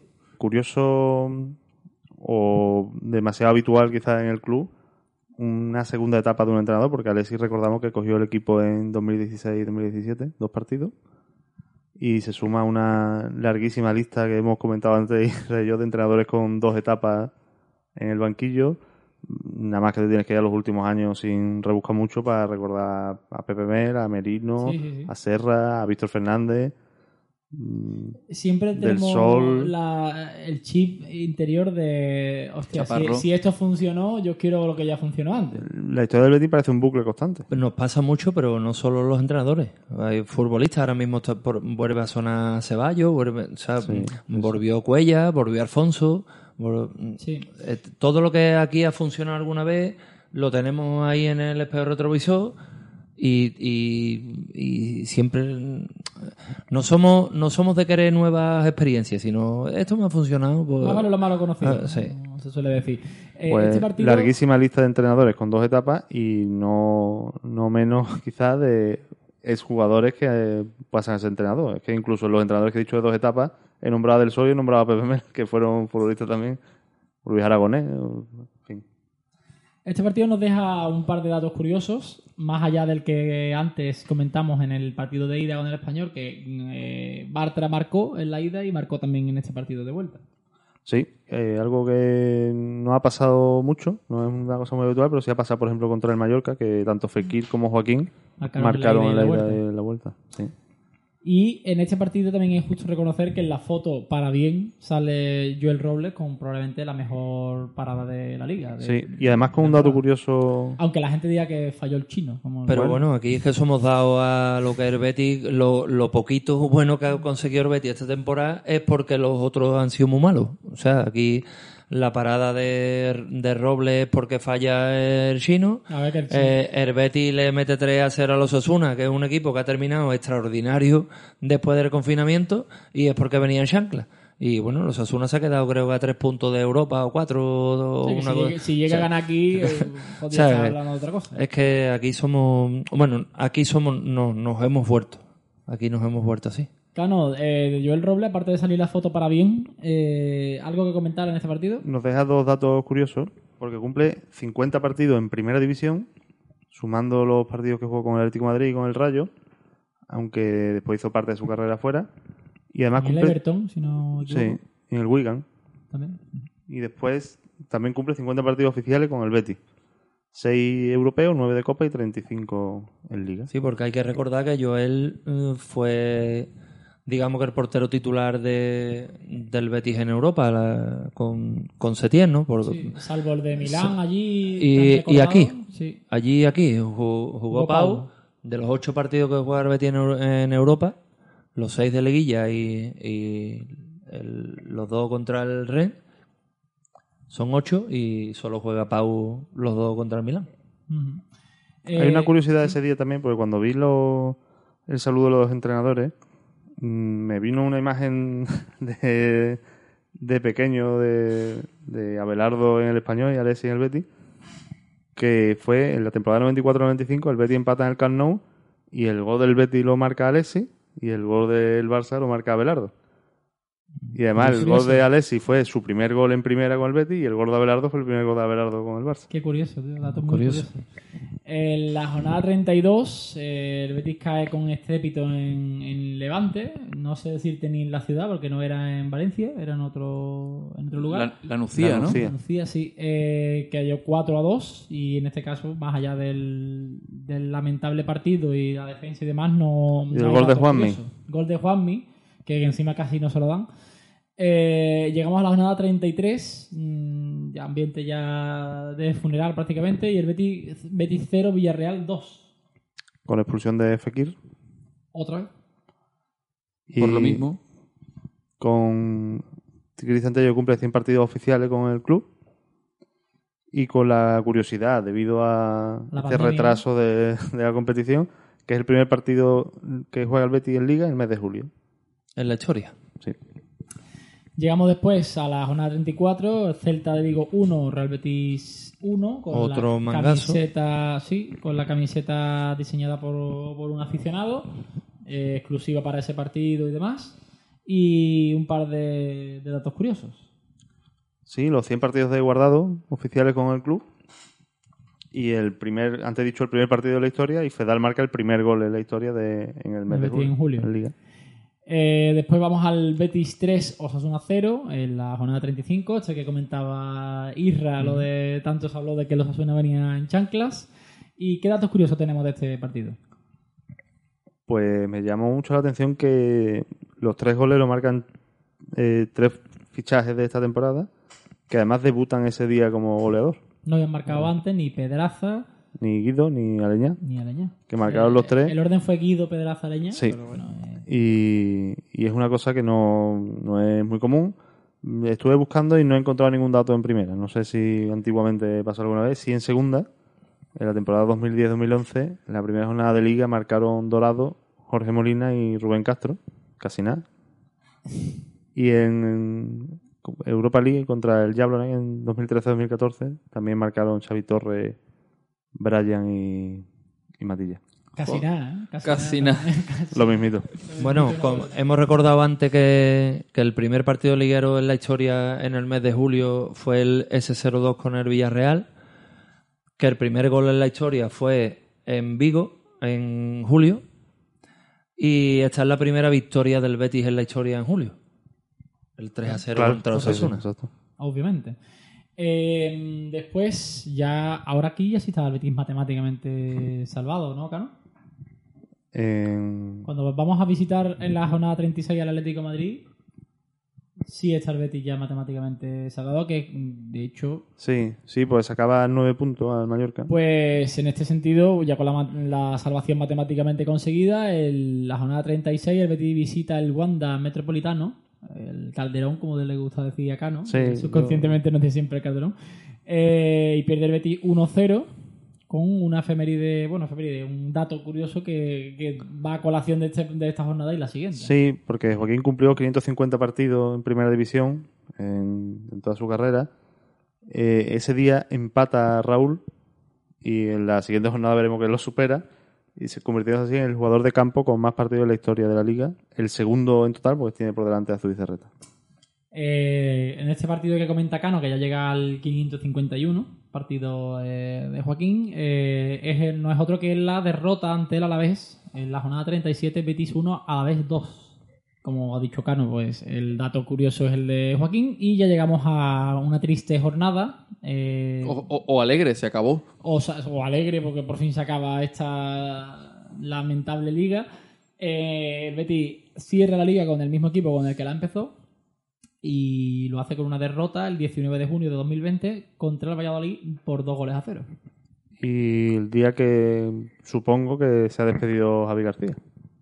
Que Correcto. jugó unos minutos después de muchísimo tiempo sin. ¿Y hacerlo. Barragán? Y Barragán, bueno, Barragán fue titular. ¿no? mucho, muchos Barragán no tanto de que la jugó. plantilla que han dicho adiós. También jugó, como decía yo antes, inexplicablemente Aleñá, que si sabe que se va a ir porque la sesión acaba eh, en el momento que el árbitro pita el final del partido. Hemos hablado antes de los cinco cambios y ese día tampoco Se cumplieron, cinco, ¿no? se hicieron solo tres. Mm. Y había cuatro canteranos que se quedaron a las puertas de. Cano, eh, ya haciendo balance global de la, de la temporada, eh, ¿sabemos cuántos minutos ha ido el Betis ganando eh, en esta liga tan Ese- desastrosa? Ese dato le encanta a Isra y solo el 17% del tiempo ha ido el Betis ganando. O sea, ¿Y eso cuántos minutos son? Son 600, 603. ¿de cuántos en total? Hemos sido felices durante 603 minutos nada más en esta liga, ¿no? Sí, Bueno, sí. Hay, hay, que, hay que puntualizar que en no, eso... se, no se califica la felicidad, porque el día del Bilbao, cuando íbamos 3-2, yo estaba cagado. Sí. O sea, yo no sé cómo. Ustedes me habían entendido. Eh, hay que tener en cuenta, por puntualizar, que estos datos son datos estadísticos. Quiere decir, el minuto 90 Los partidos duran 90 minutos. 90 minutos. Si el partido ha sido 90 más 8, esos 8 no están contabilizados. Claro, eso, este- eso distorsiona este mucho, sobre todo ahora que con la pausa de hidratación y con el bar los descuentos son mucho más grandes. No están reflejados en. eh, Igual que en esto, en los minutos disputados de los futbolistas y Claro, correcto. Cuando un jugador lo sustituyen en el minuto 90, como siempre decimos, 90 más 4, aunque juegue 5 minutos, va a contar como un minuto jugado. Efectivamente. Eh, ¿Algún dato curioso más a nivel de resumen de esta, de esta temporada, Cano? ¿Alguna valoración? ¿Algún, Bueno, te, ¿Algo que comentar? te puedo comentar que solo un equipo no nos ha marcado, que es Osasuna, en ninguno de los partidos, lo comentaba antes. No hemos conseguido seis puntos contra nadie. No hemos ganado los dos partidos a nadie. Es verdad, ¿verdad? Iba a decir español, pero no, fue empate allí. Fue y empate victoria allí. aquí. Y hemos conseguido, como, como tú dices, cuatro puntos, eso sí, con algunos, como Español, como Leganés, Celta o, curiosamente, Real Madrid. Madrid. Es curioso. Y Osasuna, por supuesto.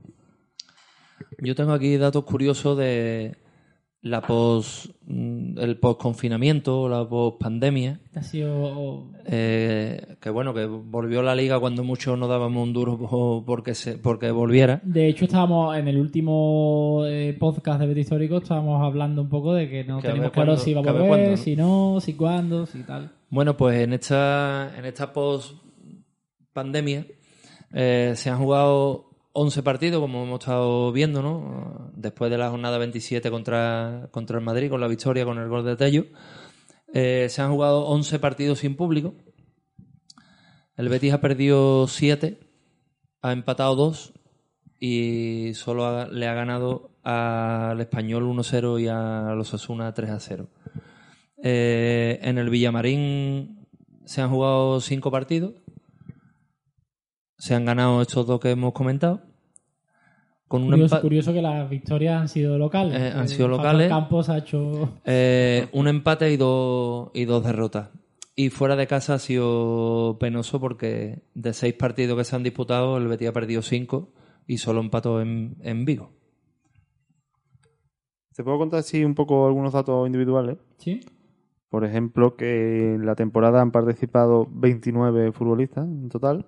¿Esto es un número más o menos la media? Eh, Sí. Bueno, y eso que ha habido cinco cambios, ¿no? Que ha podido darle Pero- la oportunidad Sí, a más no- gente. No, como, ha entrado. como hemos visto, eh, prácticamente En Liga 27. no, ha, no ha debutado nadie No, no, desde claro. el confinamiento. En Liga 27, y porque hubo dos que solo jugaron en Copa, Melende y Francis.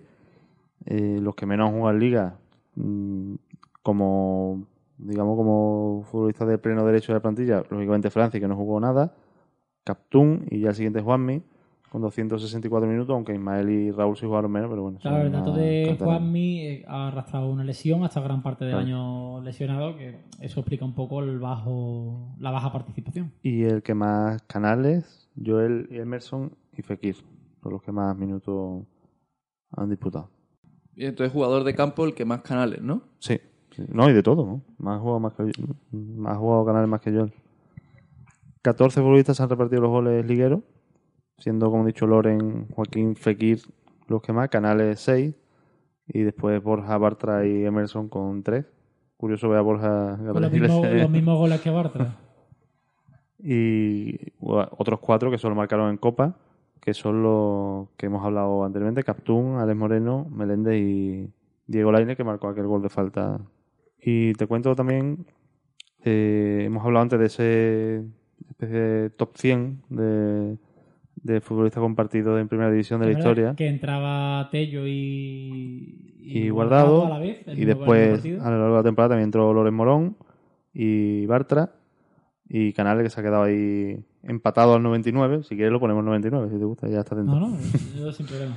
Y, Que juegue uno más el año que viene y así ya. y de la actual plantilla parece complicado porque los que más partidos tienen ya por debajo Javi García, Barragán y Fedal parece que no van a seguir ninguno y no sé si Como siempre- ya el siguiente William no sé si seguirá Como siempre decimos, claro, a lo mejor escucháis este podcast dentro de dos meses Claro. y ya ha empezado hasta la nueva liga y sabéis quién está y quién no. Pero a día de hoy no parece que sea la- lo más probable. Y si Loren Morón se queda, te adelanto ya una efeméride que cuando juegue será su partido 100 oficial con el club. Con Está el en club. el 99. Hombre, Yo espero que, que sí, que el bueno de Loren siga marcando goles en verde y blanco.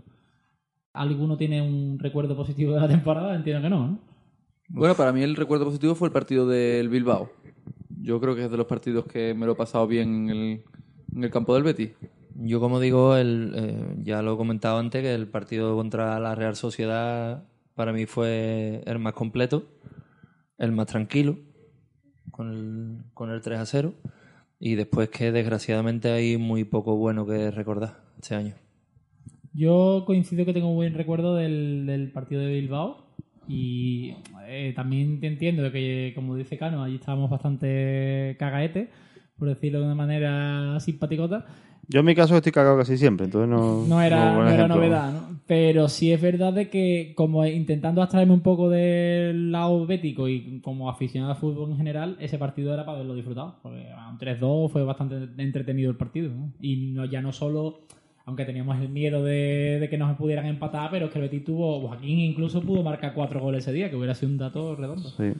Pero bueno, yo es de, de lo poco bueno que puedo salvar, o poco buen recuerdo que voy a tener de este, de este año. Sí, por... siempre hay algo que, que salvar, ¿no? Pero la verdad es que poco. Quizás lo que habéis comentado, el partido de la Real Sociedad, el del Valencia, y si acaso el segundo tiempo con el Levante, que se remontó y bueno, estuvo aparentemente bien, pero la verdad es que poco más. Pues nada, damos por concluido este repaso a la, a la temporada 2019-2020. Vamos a, como este es el episodio 7, a hablar sobre el dorsal número 7.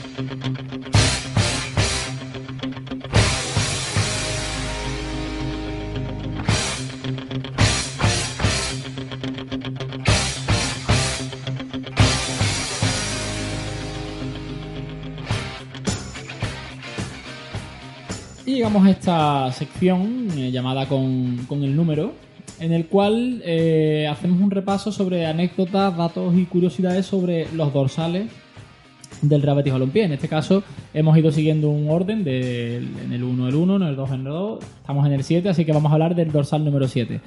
Eh, siempre explicamos una serie de cosas sobre el tema de los dorsales fijos y demás. El que tenga dudas, pues que se vea cualquiera, se escuche cualquiera de los podcasts anteriores que, eh, que lo explicamos. Más que nada para no tener que volver a repetir todo el tema de los que son desde el 95, etcétera, etcétera. Así que, Cano, cuéntanos, ilústranos sobre el dorsal número 7. Bueno, pues el Saturn número 7 lo llevó por primera vez el que ha sido hasta hace poco días entrenador del club, Alexis Trujillo. Por primera vez como fijo. Por primera vez como fijo, claro. entremos Temporada en- 95-96. eh, dorsal que se estrenó, como los anteriores hemos visto, en aquel partido de Mérida. Y después Alexis lo llevó durante varias temporadas. En total han sido 12 futbolistas los que han llevado dorsal 7. Solo dos extranjeros. Y algunos con bastante renombre, porque bueno, Alexis fue bastante clave en esa temporada en el club. Y después lo llevó durante una temporada Joaquín. Después hay otro. cuando la temporada del retorno. Sí, retorno. Porque el 17 lo tenía Westerman. Después hay otros no tan llamativos. ¿no? Oye, Cano, y, O llamativos para mal. Y con la curiosidad de que hubo un año que se, se le asignó un dorsal a un futbolista que nunca lo usó, porque estuvo todo el año lesionado, que fue Damián. Y después cuando Damián jugó, ya jugó con, Con con otro dorsal. Eh, has dicho antes que había dos jugadores extranjeros con el que han lucido el dorsal 7. ¿Cuáles son en este caso? Pues son Juan Pablo Caza, que, que además alguna vez hemos interactuado con él por Twitter, ¿no? Por Sí. eso. Verdad que se presta, tío, a. Habrá que avisarle que hemos hablado de él entonces. Sí. Bueno. Y Cafa, que precisamente cogió el dorsal 7 de Damián, como he contado antes. Y el otro Musonda, porque Musonda estuvo dos temporadas, o dos cachos de temporada, y tuvo dos dorsales diferentes. La segunda tuvo el 7. Cafa vuelve. Bien. Como Y- técnico. ¿eh? Bueno, yo Cafa que vuelva como lo que quiera siempre. Hasta acá con eso solamente. Mm, Yo quería preguntarte, Ya hablamos, Cano- hablamos del Día de los Goles sí, Olímpicos. exactamente. Yo quería preguntarte, Cano, que, que cuál ha sido el... Si ha sido un dorsal que ha cambiado mucho de jugador o ha sido un dorsal que, que se ha mantenido muchas temporadas con los Bueno. mismos... Con, siempre con su propietario. 12, como he dicho en total, que mm, un número más o menos casi como los demás. Aunque sí es verdad que inicialmente tuvo muy poca rotación porque Alessi lo llevó 5 temporadas y Varela 6. Ujú. O sea, estamos hablando de dos, solo dos futbolistas en 11 años. eh, eh, bastante estable. ¿no? El tema de Varela es curioso porque es un número que, que es poco mm, de, De lateral, ¿no? un poco de usual en un lateral derecho y, y- El 7 siempre se ha asemejado mucho en España al delantero, yo creo que por Raúl quizás. Pero... Y no, es también, más de ¿no? extremo, más, ha sido un, un Pero, dorsal más pero de si te fijas, has dicho que no es un número muy de lateral y también lo tuvieron Damián y Ángel. Casual. Ujú. Entonces, bueno, eso, do- 11 temporadas para dos futbolistas y después sí fue fue cambiando mucho y, en los últimos años, muchos futbolistas con solo un año, como Ángel, como Joaquín, como Musonda o, o como Batillo, que Batillo en el tiempo estuvo tuvo hasta cuatro dorsales diferentes. En los últimos años, además, con, con mucho cambio, porque desde. eh, bueno, he hablado de Alexis Varela y Juanma lo tuvo cuatro temporadas también. ¿eh? Y después de la marcha de Juanma en 2012, una temporada Ángel, dos Vadillo, una Joaquín, una Musonda, un- bueno, media Musonda y media Rubén Pardo, fue la misma, las dos de Sergio León y ahora Juanmi, que ha vuelto a cambiar dos hace poco. No tiene pinta de que vaya a cambiar de dorsal Juanmi, en caso de que, de que siga una temporada más. Y Cano, ¿cuándo fue el- la primera vez que se expulsó a- al dorsal 7? Bueno, la primera que se expulsó fue un partido que a ti te encanta, porque hablamos de él en... Creo que fue en el segundo podcast, cuando hablamos del dorsal 2 precisamente de Sí. Jaime Quesada, porque habría un, había un árbitro llamado Núñez Manrique, que ese año nos arbitró cuatro partidos y expulsó en tres de ellos a Jaime Quesada y en el cuarto a Alexis, que aquel día Pablo calificó esto como eso no puede ser porque Alexis no era para expulsarlo. Fue lo que dijo Pablo en el- Hombre, la verdad es que... puede, no puede la gente ver el podcast, escuchar el segundo podcast donde Pablo dijo Alexis no era para expulsarlo. Y la última ha sido hace poco, porque el otro día expulsaron a Juanmi. Sí, O sea que- exactamente. Hace una semana prácticamente. Y me imagino que, bueno, que habiendo sido tantos laterales, sí habrá tenido bastantes expulsiones, ¿no? Mm, casi todas Varela. Ah. Siete en total y cuatro de Varela, o sea que se ha llevado el- casi todo. Y, y goleador ha sido este, este dorsal, ¿no? El que más hasta ahora, 55 goles. Y al igual que dije con el 6, es un, un dato que hay que que hay que tener un poco en su contexto porque está muy monopolizado en dos futbolistas. Alexis marcó 24 goles y Sergio León 16. Hay que recordar que Alexis es el segundo máximo goleador en la historia europea del club, nuestra corta historia europea, empatado con los Celsos. Alexis marcó 5 goles en Europa. ¿Por qué no hablas de la historia europea? Quizá el primer gol fue en Europa. Sí, y el segundo. Ah. El primer gol del dorsal, como bien has dicho, fue, fue en Europa, contra el Fenerbahce. Después marcó contra el Kaiserslautern, aquel recordadísimo partido. Y, y después marcó un doblete al Tenerife, ya en Liga, y fue el tercero. Después volvió a marcar el Girondín, también fue un, ya te digo, el segundo máximo goleador de la historia. El primero es Alfonso y después Alexis y Lo Celso, con cinco. Nueve de los doce mm, han marcado algún gol. Todos menos Damián, Cafa y Musonda. Con estos, con que- estos, con estos dorsales, dorsales, los ¿no? tres marcaron con otros dorsales. Y cinco de ellos solo han marcado un gol. Eh, Álvaro Vadillo, Ángel en aquel partido de Granada, Rubén Pardo al Alavés, Joaquín en el Molinón y el de Juanmi que hemos hablado antes de Levante, que bueno, se puede cambiar el año que viene si sigue, pero por ahora es el único. Es el único. Bueno, tampoco sabemos si seguirá con el dorsal, ¿no? Claro, por eso digo, puede cambiar que no sabemos. Pues nada, pues esto ha sido lo que ha dado de sí este dorsal. ¿O hay algo más que comentar? No, esto ha sido todo. Ha sido todo por Ha sido todo. Pues nada, amenazamos con volver con el dorsal número 8 en el siguiente bet histórico. Hombre, el 8 va a tener cosas curiosas, ¿eh? Lo veremos el próximo. Sí, hombre. Hombre, yo creo que sí, ¿no? Si, si tú vienes, que eres el que trae los Venga. datos del dorsal. Venga, vamos a intentarlo.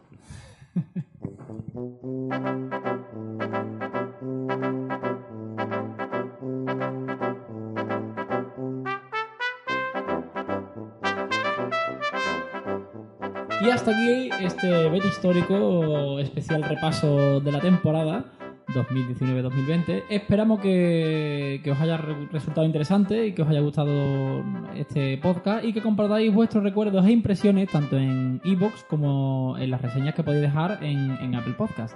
También estamos ahora en Podimo, que es una nueva aplicación de, de podcast y tal que ha salido.